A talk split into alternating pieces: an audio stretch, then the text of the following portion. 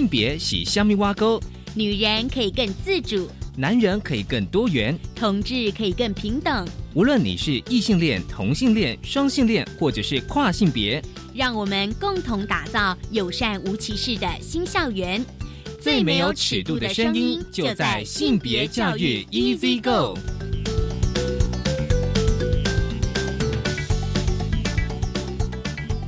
Hello，大家午安，欢迎收听教育电台性别平等一这个，我是文龙。这礼拜大家过得好吗？今天节目内容性别大八卦是一个我们之前有跟大家分享过的，在大学哦，就是在台湾大学，已经有些大学开始设置性别友善宿舍。而今天我跟大家分享是台北大学，因为呢他们在呃一百零七年开始动工，有一栋宿舍，预计呢就是呃会提。供性别友善宿舍，我们稍后来聊这个议题。而且这个宿舍是跟颜色有关。而今天的性别慢慢聊，跟聊一本书。这本书我觉得很重要，书名是《让女人生产无后顾之忧：生产事故救济条例推动始末》。很高兴我们邀请到这本书的作者黄淑英。她是钱立伟，也是台湾女人连线的理事长。稍后呢，我们要来跟理事长来谈这一本书。我们先进行性别大八卦。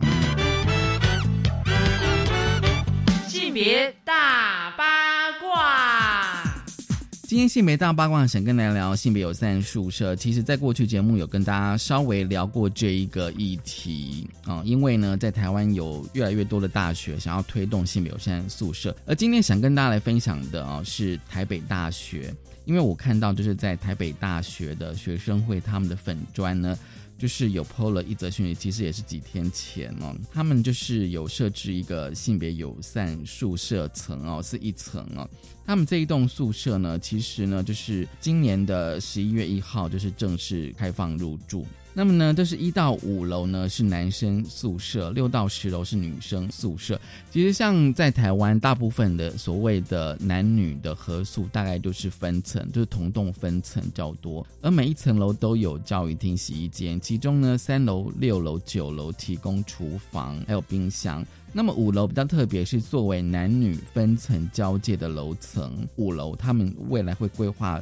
成这个性别友善宿舍。但是呢，其中颜色设计跟其他楼层不同。我看一下那个照片，其实大家可以 Google，就是啊，台北大学学生会的粉砖，在五楼就是男女交界的那一层，他们是用绿色的；如果是男生宿舍，他们是用蓝色的；而六到十楼是女生宿舍，他们是用粉红色。当然，颜色又开始就下面的留言，我觉得有时候非常有趣，可以值得讨论哦。那有些人会觉得说，为什么颜色要这么刻板啊？既然都已经叫性别友善宿舍，为什么要这么刻板哦？但是有人留言说哦，就是说自己如果先入为主，觉得是蓝。色代表男生，粉红色代表女生哦，才真的有刻板印象哦。我相信这个大家一定会会讨论。有有人觉得颜色根本就不是什么议题，为什么要讨论？好，这边呢，我想稍微跟大家来谈一下颜色。但颜色过去我们谈的非常多，大家可以去回想一下。我们今天谈的是宿舍，可是在我们厕所，厕所其实通常一般的设定都是男生是蓝色，女生是粉红色哦，这是最多的哦。厕所啊，或者是一些啊，就是说具有性别的一些标志哦。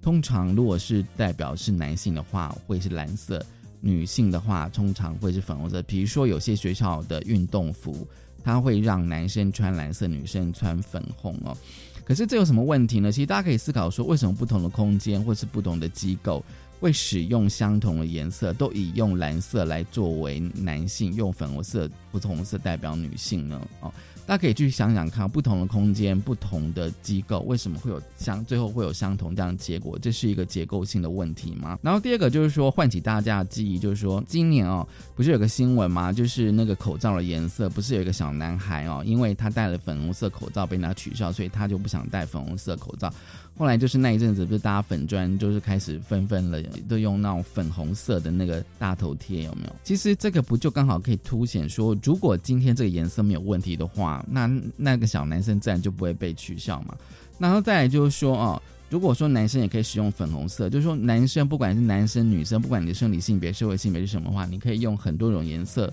其实你不管戴什么样颜色口罩是不会被取笑。可是为什么这个小男生他最后的结果会变成这样子？然后呢，就让那个小男生会被认为说，因为他这个经验，让他认为说，哎，这个粉红色是不太适合男生使用的。所以他小时候这样的经验，这样会延续到他可能他读国中、高中、大学，他成人之后，可能就会一直认为说，哎，粉红色就不太适合男生使用。可是问题是，如果你要直接去看待这个颜色本身的本质的话，颜色其实本来就没有性别，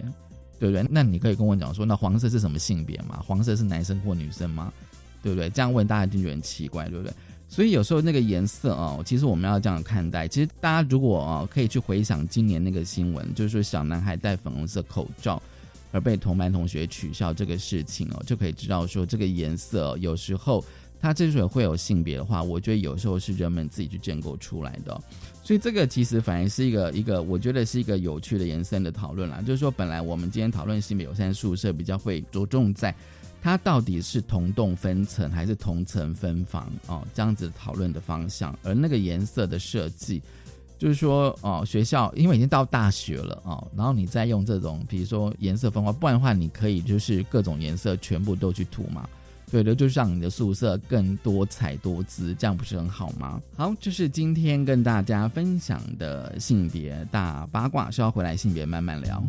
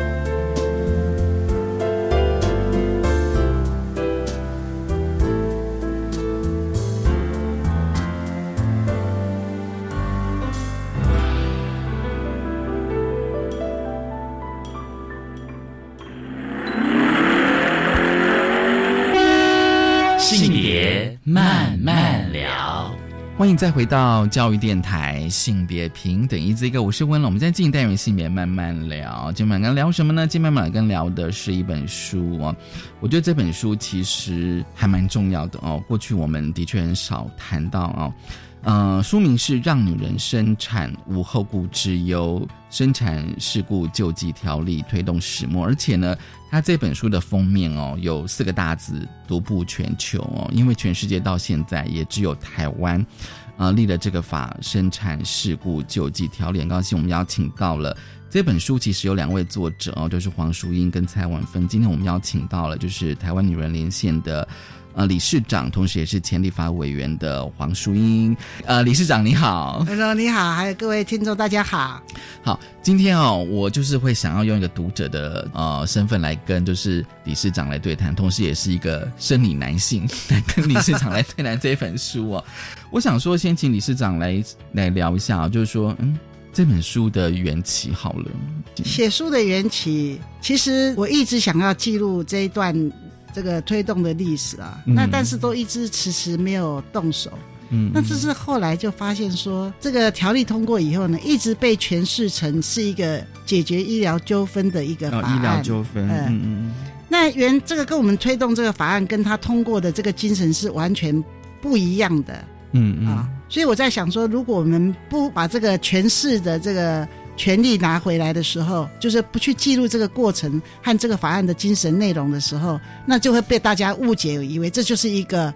普通的医疗纠纷处理的法案，对，事实上它的它的意涵是很高的啊。嗯嗯。那所以我就决定说要来写这样的一个书。那另外一方面就是说，被别人诠释成其他东西的时候，我就一直在想说，我们女人呢，就是因为我们对我们做过的事情，我们都没有去记录下来。对。以至于没有记录下来的时候呢，在历史上也都很少记录的时候，那我们。女人在现在的社会的地位自然就不存在了，嗯嗯啊，所以我在想说，是不是我们把它记录下来，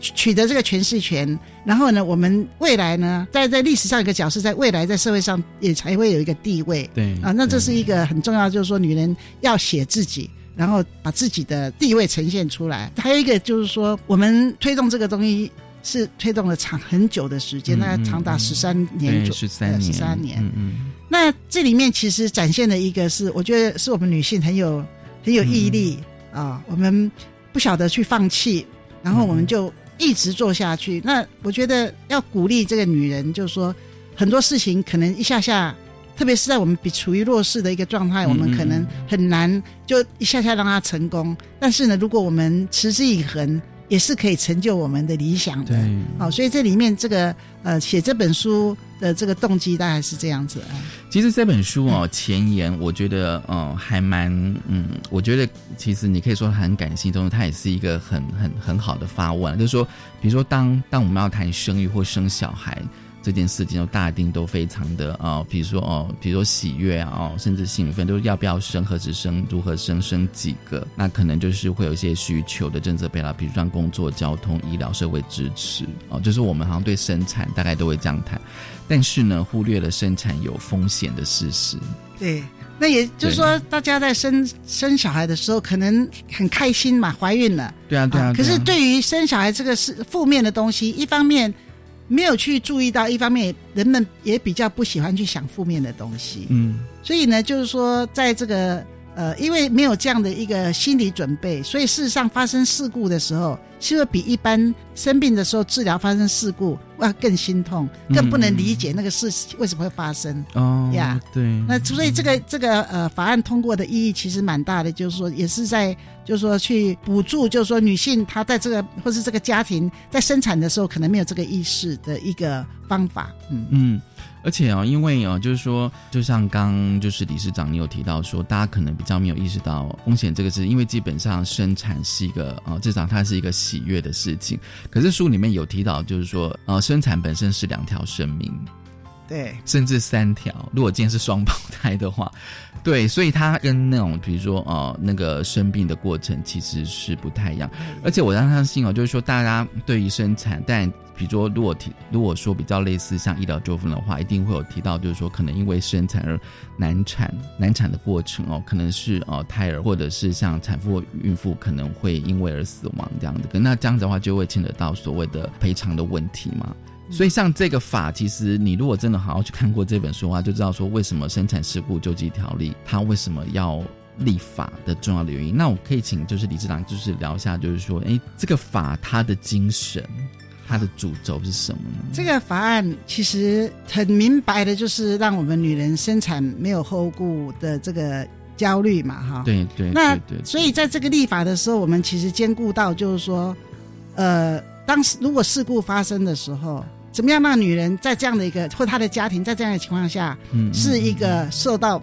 保护跟安慰的，嗯嗯是怎么样得到一个心理的平衡对啊？那未来这个事情会不会再不会再发生？我想这是一个、呃事故发生以后，我相信是每一个呃事故的这个当事人他期待的。嗯所以呢，在这个法律里面，其实这个法案里面它规范的是国家的责任、医疗体系的责任。对对 OK，这个法案里面它事实上是有三上有三个柱子，就是有三个呃呃主要的这个脉络。对第一个脉络就是说，当事故发生的时候，我们家庭妇女跟家庭是需要被安慰的。对不要去产变成医病堆立。我相信，如果曾经有这样事故经验，不管是生产或医疗，嗯都会发现说，当事故发生的时候，医生表现的非常的对立，就是说他们不承认错误，然后一直说就推脱这样子，甚至不见等等的。嗯那这个对于这个受害者来讲，他可能很受伤，所以我们就是希就是要求医院要成立一个关怀小组，就说事情发生的时候，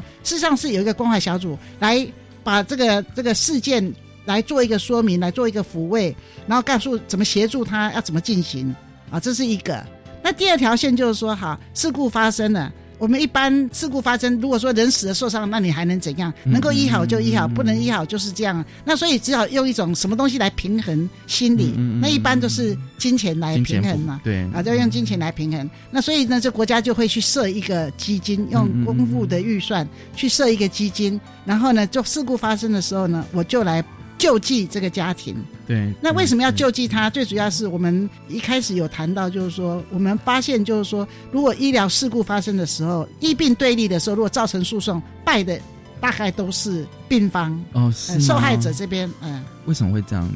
我想这里面有很多的原因，比如说这个医医病不对等，他们的资讯不对等。哦，对。然后你去告对医生的时候，那你也会，对，我们也常常听到医医相互这样的概念嘛。对，那那个就是说，另外就是说，这个诉讼有时候时间都拉得很长，这个对受害者来讲都是不利的。嗯医院他只要他只要请五个律师跟你告个十年，那你你你哪有办法跟跟这个医院这样长期的抗战？嗯所以对于医那个病人来讲是比较不利的。那我们是认为说，在这个医病关系里面，我们比较强调就是说，医生跟病人其实是在生产上，它事实上是一个 team，啊他们是嗯伙伴关系，所以就不要造成的对立。嗯所以我们也希望病人不要去呃，产妇家庭不要去告医生啊。嗯那但是你要得到一个呃心理的平衡，所以这就由国家来救济。嗯好，那那病人不去告医生了，那医生有这么好的天下这个有白吃的午餐没有？他是所以这个第三条就是说要去做这个检讨跟除错，嗯就是说医疗体系当有这种事故在你的医院里面发生的时候，嗯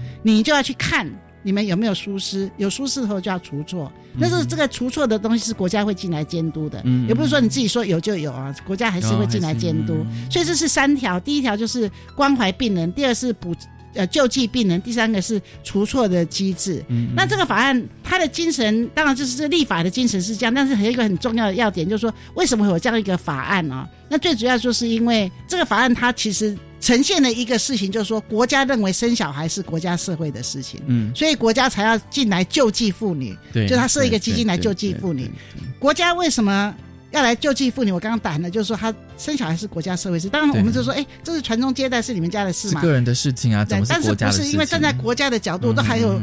少子化都变国安问题的时候，你可以说生小孩不是国家的事情嘛？那小孩生出来是国家未来主人翁啊，他对生的是总统啊，这个老师啊、军人啊等等的，所以他有可能是未来的总统。对对对对，所以这个角色是很国家把他当成这样角色很重要，所以它保障的是每一个生产妇女的生产风险。嗯嗯嗯我要强调每一个妇女生产的风险。嗯那这个补助的精神是在说，只要跟生产有，就是说不能排除跟生产无关的时候，嗯我都给钱嘛，我都救济了哈。所以是保障所有的妇女哦。嗯所以以至于这个妇女。她在在家里面还来不及到医院生产，她已经在半路上，半路上，或者是在在车子上面，或者在家里面就已经发生事故的时候，国家都会救济。嗯嗯嗯，虽然这是因为你生小孩的事情，嗯所以国家都进来救济这样子，嗯所以就不是，所以这为什么不是医疗纠纷的法案？是你看到这一层你就知道是以妇女为主体的在在嗯保保障她的生产的风险，而不是在解决医疗纠纷。解决医疗纠纷是这个，因为保障妇女，以至于我就顺便解决的医疗纠纷。嗯嗯所以医疗纠纷是一个，来我们讲它是一个 side benefit，就是一个文化 gam cycle 出来的东西，而不是说它的主因呐、嗯，嗯，而且这一个法呃条条例这个法案，其实我觉得有个非常重要而且进步概念，它是不责难有责任。这个概念我觉得很重要对，，因为我们要除错哈，对要除要除错，那除错就是医疗院所要去检讨啊。我们如果说你检讨完毕，我就把你抓去关，或者是罚你钱的时候，那这医生都不肯检讨啦，我哪我哪肯？他可能就不想当副诊跟医生对啊。，那不是那要赔钱的话，他就自己来赔就好了，干嘛弄得这么复杂？你知对道？对对对，那所以这里面其实我们这个国家为了就是说提升这个生产的医疗的品质，那我们希望就是说未来这个事情不会再发生。嗯嗯，所以我们把这个除错机制放在那里。可是呢，我们不处罚医生，是希望你诚实以待，就是说，嗯嗯嗯呃，今天发生的事情的确是我把这个药不应该应该好好的标示，我没有好好标示，一句拿护士拿错药的，比如说、嗯这个东西他肯讲出来说，以后在医院的系统里面就会很注意到教育训练说。护士要拿东西出来的时候要看三次或怎么样，我就说这里面这个除错的机制是很重要，是一定要有不处罚的，让他们诚实的来检讨，这个是重点。嗯，所以不会针对人，就是哎，不一定是因为有这个事故的出生，有时候出呃发生，有时候是因为人的缘故，人缘故，有时候是医院系统。譬如说，我就简单讲，这医生连续加班了三十六个小时。过劳，呃，过劳，然后不小心把那个棉花或是剪刀留在肚子里面了，他是太累了，嗯所以你当然你要检讨医生这个不够，可是嗯他那种累的状况是应该要去解决，所以就变成医院不应该有三十六小时值班还要开刀这样的一个东西在。嗯嗯嗯嗯嗯。那这个这个如果出来了以后呢，以后医院不这样做，那其他的后来来生小孩的妇女就会受到保障嘛。嗯嗯所以这是我们说为什么我们敢讲说让女人生产无后顾之忧，是哦除了我补助救济你以外我其实对于生产的这个安全跟品质，我们是借这个法案是会提升的。而且可以减少医生，比如说他可能因为觉得妇产科医生的医疗纠纷实在太多了，所以曾经我记得，的确，我记得十多年前曾经有发生过，就是好像会选择妇产科的医学院学的，好像就变得很少这样子。对，呃，因为妇产科医师的医疗纠纷，因为是一个怀孕两个两条命嘛，就就就是两条命，所以他事实上他的纠纷会比一般的一般的多事故多，嗯而且另外就是说，刚刚有有谈到，就是说产妇跟家庭是没有风险概念的人，嗯嗯，他们比较缺乏说有医疗的风险。哎，病人他去的时候，他知道会有医疗风险；健康的人进去的时候，他是很很想快快乐乐的把小孩生出来就出来了。他没有风险，所以这个这个落差很大，所以纠纷就更更多。嗯，其实理事长，你让我想到说，比如说像我们哦，比如说现在大家对于保险的概念比较意识比较高，所以我们对都会去保所谓的医疗险。比如说我们今天可能是生病开刀住院哈，我们都会想哎去去至少去买个最基本的医疗险，因为你知道开刀会有风险嘛。对，可是生产的确我们好像比较没有那个风险概念，因为大家觉得生产是一个非常 happy、非常快乐的事情这样子，可是它还是有，还是可能会发生。嗯，对，它一定一定一定会发生，不是可能会发生，哦，一定会发生，一定不一定会发生，就是说是医疗的，当然跟医疗的这品质安全有关嘛。有些比较落后的国家，它的医疗哦，设备不好等等的，它是一定会发生。因为到目前为止，没有一个国家说它的生产率是那个生产的死亡率是零的，嗯嗯，没有嗯没有一个国家这样。嗯。嗯，都有可能会有风险因为事实上风险也不只是医疗的问题，有可能女生女性自哦己她个人自身的体质的问题，比如说她原来假设她原来就有一些心脏的问题哦，她可能在这生产过程中不能承受不了那么大的一个，嗯比如说压力或什么时候嗯她就走了也不一定啊。啊，有时候是就是这个羊水栓塞啊嗯，这个嗯没有人可以预期的就走了，嗯，所以国家用这样的一个呃方式来保障妇女生产的风险会越来越小，我是觉得嗯是很好的一个立法啦。好，我们就是下个阶段哦，再请就是黄淑云理事长来谈，因为他既然是这本书哦，他既然是记录那整个就是生产事故救济条例的立法，我想那个立法过程，嗯。我觉得那个除过程之外，我觉得还有你的心情，我觉得我们稍后来聊，我们先休息一下，稍后回来。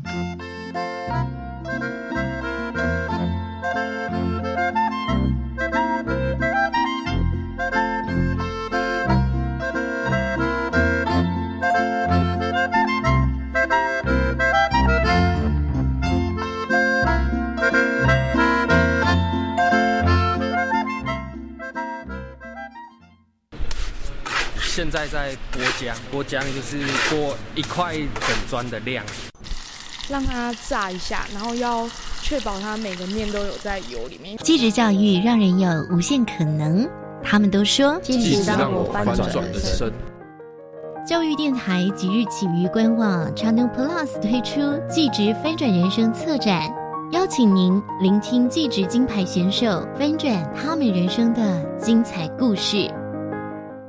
宝贝，你看那颗最亮的星星叫做北极星。那这是什么星呢？宝贝，你这么喜欢自然科学，十月三十一号到十一月十五号，台湾科学节耶！妈妈就带你去海科馆看仿生幻影，科博馆看大彩虹，还有科工馆的解救地球闯关游戏，从北到南，从早到晚，让你玩不完。以上广告，国立自然科学博物馆提供。牢记五要原则，有效预防食物中毒。要洗手，调理时要洗手，有伤口要包扎。要新鲜，选择新鲜食材，用水要干净卫生。要生熟时分开，生熟时器具分开，避免交叉污染。要彻底加热，食品中心温度要超过七十度 C。要低温保存，食品保存低于七度 C，室温不宜放置过久。台北市政府卫生局及联合医院营养部关心您。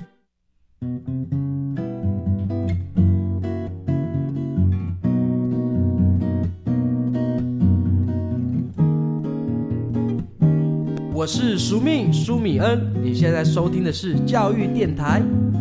Open your mind，就爱教育电台。Open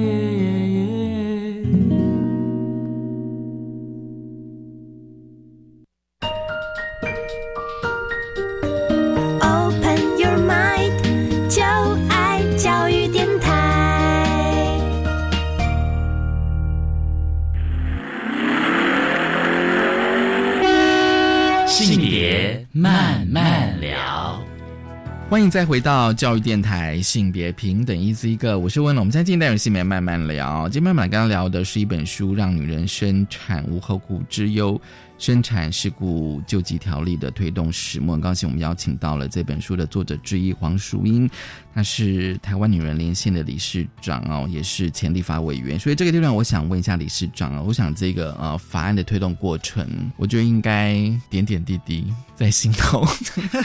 开始的时候是帮一些事故受害者的难产，呃，难产或死产，对这个是就是一些受害的这个案例。然后呢，心里产生非常大的愤怒。嗯嗯，愤怒就是说，产妇不管是她是变植物人死亡，或者她孩子出来都有一些生长的这些问题啊。哦，对，嗯，那但是呢，好像我们这样看起来，就是说，假如说有两个医生在一年内有七八个案子，那你们会不会觉得说，这个医生应该是有一点问题吧？就说，就算他运气不好，也应该对，被会检讨一下。对，会当然会 怀疑，会对啊，会质疑的。对嗯。那但是呢，我们在这个过程里面，虽然很多社运团体介入，一起去帮这些人，最后都是因为进入诉讼，他就不肯跟你协调，嗯嗯嗯，然后进入诉讼，然后就最后还是凄凉的结果啦。嗯嗯那那时候我就非常的生气，就是说我们女人生小孩明明是一个很利这个社会国家的事情，但是为什么所有的后端要我们来承受？对，嗯，我是从那个地方开始的。哦嗯，那后来刚好听到这个现在的卫福部的次长嗯薛瑞瑞元医师，当时是洪其昌呃立委办公室的主任。嗯嗯，那他就在谈这个医生呃被要求有无过失赔偿这个事情，他们觉得非常的不满，所以他提了一个概念，就是生产事故的这个基金的这个问题。那时候我想，哎，对哦，这个是一个好的主意啊。对所以我们就我就开始有那样的一个很粗浅的概念，就是说生产事故，我们那是叫做补偿的补偿的这个基金这样子，呃，那那时候是大概两千年左右的事情，嗯一两千年左右的事情。嗯。那但是这个 idea 在那个地方过了一段时间，大概没有什么，就是有这样的想法，心里很愤怒，但是就没有变成一个行动。嗯嗯，那可是到二零零三年的时候，那个康健茶吃出了一本书，说女人你不生气吗？他就说女人在生产的过程里面有太多的医疗介入，嗯所以他就开始才才就非常仔细的去讨论了女人生产的这个过程。那那个是另外一个让我们又点燃我们对这个议题的这个呃关注啊，就是说，因为那样子，我就突然想到这个好几年前那个女性生小孩的这个不幸的事故，所以我那时候就开始想说，我们应该来推啊这个生产事故补偿条例。那么呃，以国家从国家的角度、国家的高度在看女人生产这个事情，应该把女人的生产看成国家社会的事情。那从那个 idea 出发，我们去推这样的一个概念，嗯，啊，那时候想到的就很简单，因为受益者除了女人以外，最大受益者应该是医师嘛，对对，所以我第一个想到当然是说，那来跟妇产科医师谈一谈，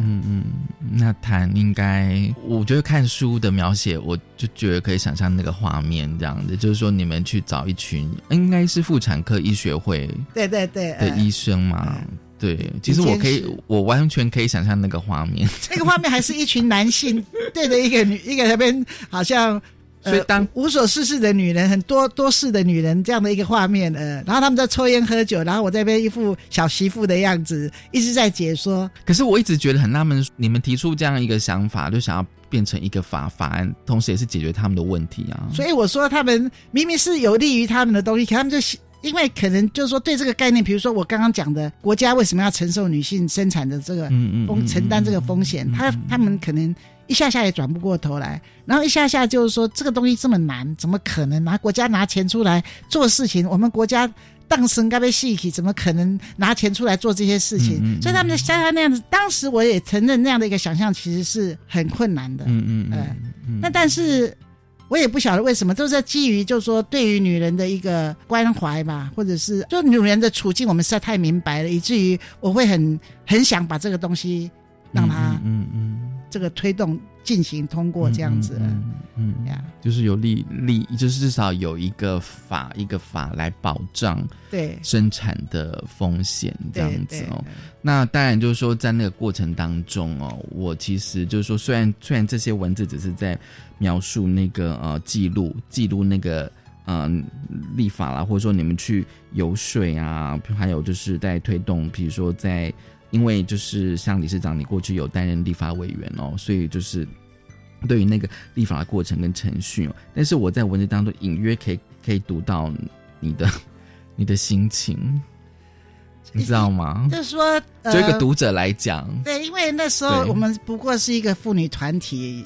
那也没有什么名气，不像妇女薪资基金会那种有名气的妇团，或者是什么呃主妇联盟，我们那就是一个小的团体。要推这样一个东西，其实声音是不够的。嗯嗯，就说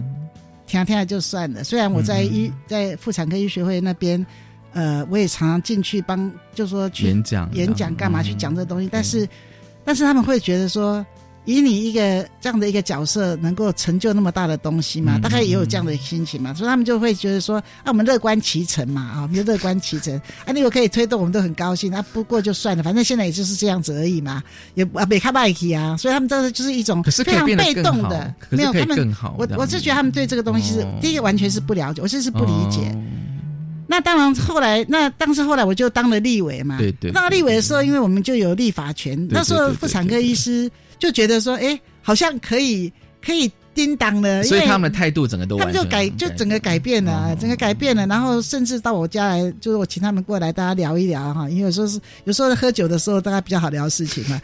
还是喝醉了就听懂了，谁知道？这些人太清醒就听不懂。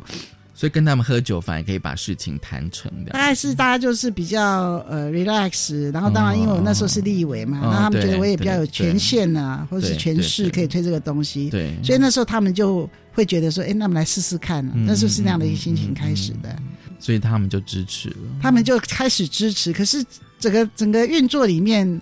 老实讲也。还都是我们一直在一直在呃，主要还是你们在对在推啦。那后来就发生就是一些事件，比如说刚刚有提到说妇产科医师的增的那个呃，要做妇产科医师的学医学生变少了。对对对，然后医生的那个妇产科医师的年龄普遍。多别一般的高很多，高四五岁，然后很多偏乡竟然没有妇产科医师，所以这个变成一个很比较严重的一个社会的问题。那当然是那个时候有一些这样的一个体验，所以要来推这样的东西，事实上就有一个比较好的一个环境。嗯，对。所以我也承认，就是说，当二零零三年我们开始讲这个东西的时候，其实也是没有这样的一个社会背景跟那个 incentive，就是那个动力啦，就是有社会动力在那里。可是到这里的时候，其实就比较有，而且妇产科医学会也警觉到说，他们的他们的哎，现在是最。以前是 top 的，就是最好的医学生要来当妇产科医师，现在是大家选不要的，不得已跑来当。对啊，就对他们学会来讲也是一种羞辱吧，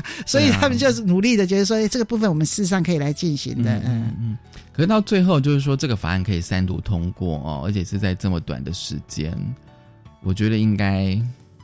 天时地利人和嘛，对，可以这样讲吗？应该是应该是这样讲了，就是说其实。很多东西我也必须很残忍的讲，即使努力推很多哈，很努力的推哈，还是不够的。还有一些很奇怪的一些呃，比如说要有一些贵人呐，那有一些呃冲动啊，或者是突然的那种临时的一种动机啦等等的，这些凑合在一起哦，事情才那么顺利的发生。也就是说，就像台湾现在一样，有些天助吧，有些天助 这样子。基本的一些条件还是要有啦，比如说我们现在整个社会环境，比如说医生争不到了嘛，医妇产科医生争不到，然后又有少子化的问题嘛，所以这些当这些东西，然后我们又努力那么久，然后我们又有一些政治的因素，因为那时候马英九呃总统在二零零八年选举的时候，因为大概不知道哪一个那个妇女团体的人跟他讲这个，他就写进去了，写说要做这个生产事故的补偿，可是他没有讲什么理由，他就写要做这个事情。那我们就说，哎，你有讲要做，你为什么不做啊？所以他到选举的时候，他有压力，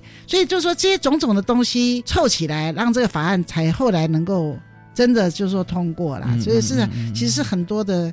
很难讲是单一的因素。当然我们可以说，主要还是有一个人在那边从头推到尾，不然就不会过嘛啊，就没有这个东西存在。一定要有一个人或者是一个团队。对了，就是说这有一个动力是从头到尾一直没有跑掉的嘛，那才可以一直下去这样子。对，就是说那我们就是那个力量啊。然后监督政府，对对，然后再跟医学会这边哦，就是一直不断的沟通协商，然后有一些男性的医师愿意加入这样子，对，然后有其他立委的支持，而且就是说还有很多学者的投入，哦，把这个法案弄得像现在这个样子，因为一开始的时候其实是很粗糙的，嗯嗯，然后慢慢的就是越来越多的讨论了，就说是其实这个十年的时间也不是白白的浪费，因为在这十年时间里面就有很多的讨论。很多的讨论，包括无无过失赔偿的这个制度，包括包括就是说，哎，你这个救济人，你可以阻却人民诉讼的权利吗？嗯，啊，这也是一个很重要的一个观点。那他就是到底要到底要救济多少钱，这些都是问题。所以这东西都是要经过比较长的时间的一个讨论跟呃折冲才会达到的。所以这十年，就是说十几年的时间，好像也花的很应该了。嗯，而且这个法案它哦，它后来也跟那个医疗。呃，医纠条例哦，医疗纠纷条例做切割这样，因为我书里面有一段记录，就是说当时，呃，当时就是卫福部本来想要放在医疗纠纷条例去处理这样子。其实就是说，在我们推动的过程里面，有一度说服了卫福部，那就是侯茂盛呃署长在的时候，嗯，他听得进去，可是他后来心又很大，他说：“那我们就不要只有做。”因为他是医生，他说不要做生产啊，骨科麻醉啦，心脏。没有没有没有，他就推四个大的重症，他说那这个一起来做这样子。那后来就政党轮替嘛，就变就换别人上，就换了国民党上来嘛。那这是国民党这几个例，当那时候这个署长也犯的很频繁频繁，所以那每个署长我都去沟通过，刚刚都沟通过，然后。大家对这个东西的都支持度也有，但是就但是卫福部整个基本上的态度还是希望他们推动是一个医疗纠纷处理法，嗯嗯，而不是生产事故救济的，就说不是以女性为主的这种条例，而是一个以解决医，因为整个医疗整个卫生福利部都是医生在那个部长啊、署长啊、主管，所以他们在心里想的还是说怎么解决所有医生的问题。那我们的东西跟他其实他不太一样，所以他们还是比较喜欢那样，所以到最后的时候还是出来的那样的一个医疗事故的这个条例，然后就把生产当成里面的一个部分去处理这样子，大概是这样的一个过程。可是后来那个条例那个呃医疗纠纷处理的这个法案呢没有通过，是因为医疗体系误解了那个法案的精神，误解了，而且对于他误解他，因为他们。他们去看会议记录，有一个地方写错了，他们就以为是对他们不利的。嗯，然后呢，再更重要是，讲到钱的部分就谈不拢，因为不可能叫国家全部拿钱出来，你没有那个正当性嘛。生产事故救济条例，因为生小孩是国家的事，所以国家拿钱出来救济是可以的。那病人的这个东西，那你就是 stockholder，就是有相关的人，大家都要付付一部分钱，病人也要付一部分钱，因为有个是你自己的问题，医疗体系要付一部分钱。国家付一部分钱，国家因为它政策错误全造成的疏失，比如说偏乡就没有医生嘛，他一路下来的时候就死掉了，所以这个这个国家这个这个部分是大家都要来负担，谈不拢，嗯嗯，那个比例的分配，嗯嗯，也没有一个呃研究或一个数字可以去支持它到底要怎么去分，所以那个那个基金的那个承担的部分比例就是谈不拢嘛，所以那个法案就死掉了，嗯嗯，所以是两个原因，一个是不拢，一个是他们误解那个那个条例。就就走就走了，那我们那时候想就走了，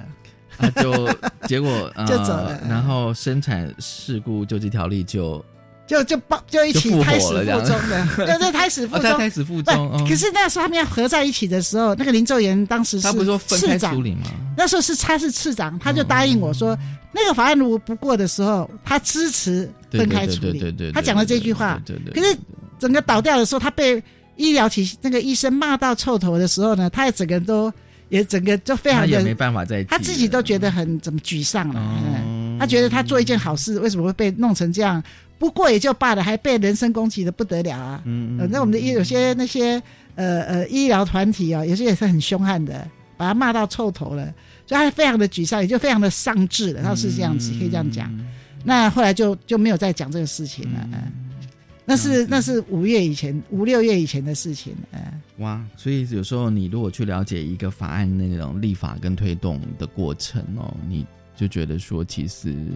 第一个我觉得很难想象，第二个我觉得就是说，一定要就像刚理事长的说，一定要有一个人或是一群人的坚持跟毅力，才有办法这个法案三读通过这样子，而且那个三读通过的时间是超短的，对。呃，这那个都利用，这是都是呃运作了许多的立法的技术啊，然后才会过，不然的话，如果用正常的正常的程序是绝对不会过的。然后也要，我某种程度上我也要说，我的四年呃，我七年的立法委员的经验，在这个法案的通过。上面给了非常大的一个呃助力啦，就是说我知道怎么样子去操去运作，不是操作就是去运作，然后把那个立法的时间整个缩短，缩短这样子。呀。但是因为前面已经花了至少已经十几年了。呀，前面只是刚好就是有点像临门一脚吧，我觉得就是让后来那个夏天夏末的时候，那个妇产科医学院的理那秘秘书长，现在的理事长黄敏昭医师，嗯，他们他突然就打电话来，就说要再来推，要再来。那我们我们团体是这样，像我的个性就是有人在后面推我的时候，我就变成大步的有力，我就很有力气的。表示说有人在关注。对对，我就会特别有劲去再去做这个事情。嗯，所以那时候虽然虽然两个我和我们秘书长都很沮丧的状况之下。觉得这是一个 mission impossible，但是我们也努力的去做了，结果真的是变它 possible，对，变 possible，因为电影里面都变 possible，所以 好，我们先休息一下，稍后回来。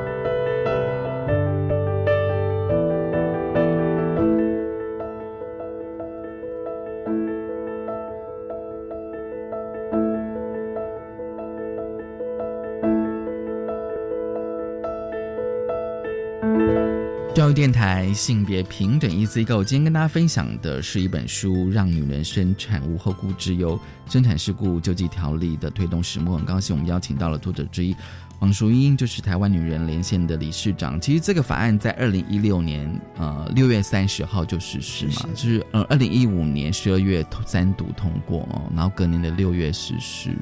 那至少这个法案呃实施了四年多了，嗯，应该有一些正面的影响吧。其实我刚刚通过法案就想要写这本书，后来就一直推推迟了啊。还好有推迟，因为这样我还可以记录一些呃，已经法案通过以后的一些呃呃呃情形啊。对对。那这个法案推过以后，其实我们在意的就是说立法的精神有没有实现，也就是说呃，也就是说这个关怀小组有没有。有没有呃成立？嗯嗯，然后是不是对父对这个疫病关系有没有有有没有改善？嗯嗯嗯。那后来这就做了几次的问卷调查，就发现说，事实上疫病关系是改善的，病人对于呃医院的服务的满意度也比较提高啊。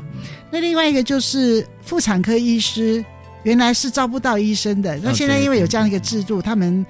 比较不会受处罚。啊，然后也比较少医疗纠纷，所以他们就呃招收这个妇呃妇产科医师的那个那个比例就达到百分之百了，百分之百分之百，就是大家都愿意来当，而且不是像以前不得已才来，是好的人就会先来选来这边当这个妇产科医师。嗯嗯。那另外就是说，有关于这个病人得到救济以后是不是满意啊？那这个地方。呃，我们想要做，但是有点难，就是说这些受害者基本上我们很难找到他们。第一个，第二个，你再找他再谈以前的事情，就有二度伤害。所以其实要知道，就是说使用者他最后的心情是怎样，其实很难的。啊，那我书里面有两个呃呃，这个就是说事故的这个受害者，他们很愿意去分享啊，但是这个时间也蛮短的。那事实上我们也看不太出来，就是说。因为他们都还在伤痛之下，就看不太出来，就是他们这个这个救济对他来讲，呃，实质上的意义是什么啊？虽然到最后他们也会讲说啊，在这个经济生活上面有些帮助等等的，那可是我们呃比较难知道他们因为有这样的一个补救济，对他们呃的心呃家庭的生活或者心理心心心理上的一个慰藉到什么程度，比较难观察到啊，那也很难找到。对象去问呐，那在医生方面当然是非常感谢，就是说还要有这样的一个东西，让他们在这个呃，对他们来讲是解决医疗纠纷嘛，对意义最大嘛，对，嗯，所以他们就觉得还蛮好的，嗯，当然他们觉得。那至于说有没有好好的来除错这个事情，呃，我的理解就是说，呃，我们很难知道医院到底有没有真正的去检讨他们的事故发生啊。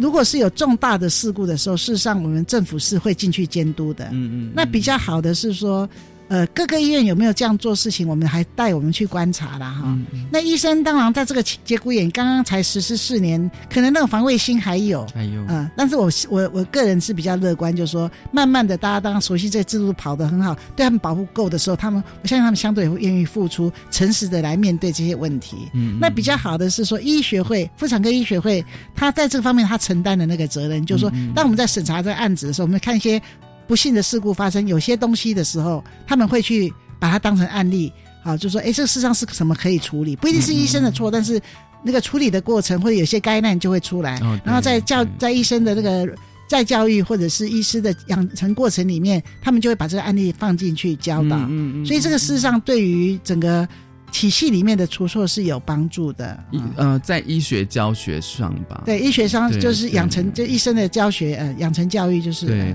我觉得这个还蛮重要。对对对，呃，所以我是看到的是这样的一个正面的发展呐。那当然就是说，其实我们在审在立这个法案的时候，我对于救济金的部分一直很在意，因为我觉得。救济金有点偏低啦，啊，偏低。嗯，在后来这几年内，我不断的一直提出要把这个呃救济金提高。去年的呃行政院的性别平等会里面，我再度提案。那在那个苏院长的拍板呃定下，就说把那个救济金提到。死亡提到提掉两倍之多，就是变成以前两百万，现在四百万，然后有那个重重极重度的这个伤害也提到三百万。嗯。那我想这个对于这个生产的妇女来讲是一个很比较大的一个保障了哈，比较更更好的一个保障，嗯。嗯。而且这个法案，我觉得最重要，除了呃，它是为女人设立的一个精神之外，我觉得它有就是有独立的预算啊，然后有国家编列预算，而且是它有法源可以做这样子的救济赔偿，是，这才是他。最重要的精神，对对对，不过没有钱，然后主导者如果说有一个什么事办的计划，哦，对，因为书里面有提到事办计划，因为之前是有一个在我们推动的过程里面，的确因为在这个压力，在那个压力之下，选举压力之下，卫福部就提出了一个示办计划，可是示办计划基本上它的钱的那个有限，而且它没有一定的法源说你必须编。那如果是那个他没钱就没了，这样没钱就没有。然后如果说今天如果我们的领导者觉得这个不重要，他不做就没有了，也就没有了，连示范计划都没有了。他没有强制力，他没有强制力，所以我们因为什么说为什么立法是最后的一个最重要的一个手段？嗯，所以我们一定要推动立法通过是这样子。而且最重要的是，它独步全球。对，而且就是说，全世界没有一个国家，全世界有很多国家有解决医疗纠纷的这些办法案。但是没有一个是以保障妇女生产风险为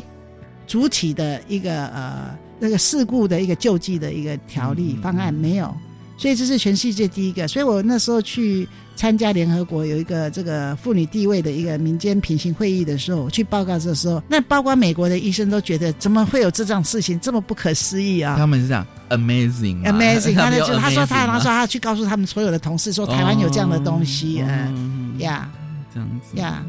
其实我蛮喜欢书名的，《让女人生产无后顾之忧》。的确是这样子，因为我记得我以前要生小孩的时候，虽然充满了喜悦，对，可是大出分娩前的大概一个月，我就开始焦虑，就开始有一些小小的焦虑，说万一小孩子会不会生出来不健康？这是一个。第二个，万一我死在产产床的时候怎么办？的确会有这种念头闪过，不是没有，会有。那是不是有的人会比较严重？我不晓得。我是基本上一个比较乐观的人呐，嗯，所以就是说，可是这种念头都基本上都是会有的。那我们就就是让大家说，那如果怎样的时候怎么办呢？我们事实上有这样的一个保障，然后我们国家一直在促进我们的医疗这个生产的医疗的这个品质，所以我们事实上是比较放心的。嗯，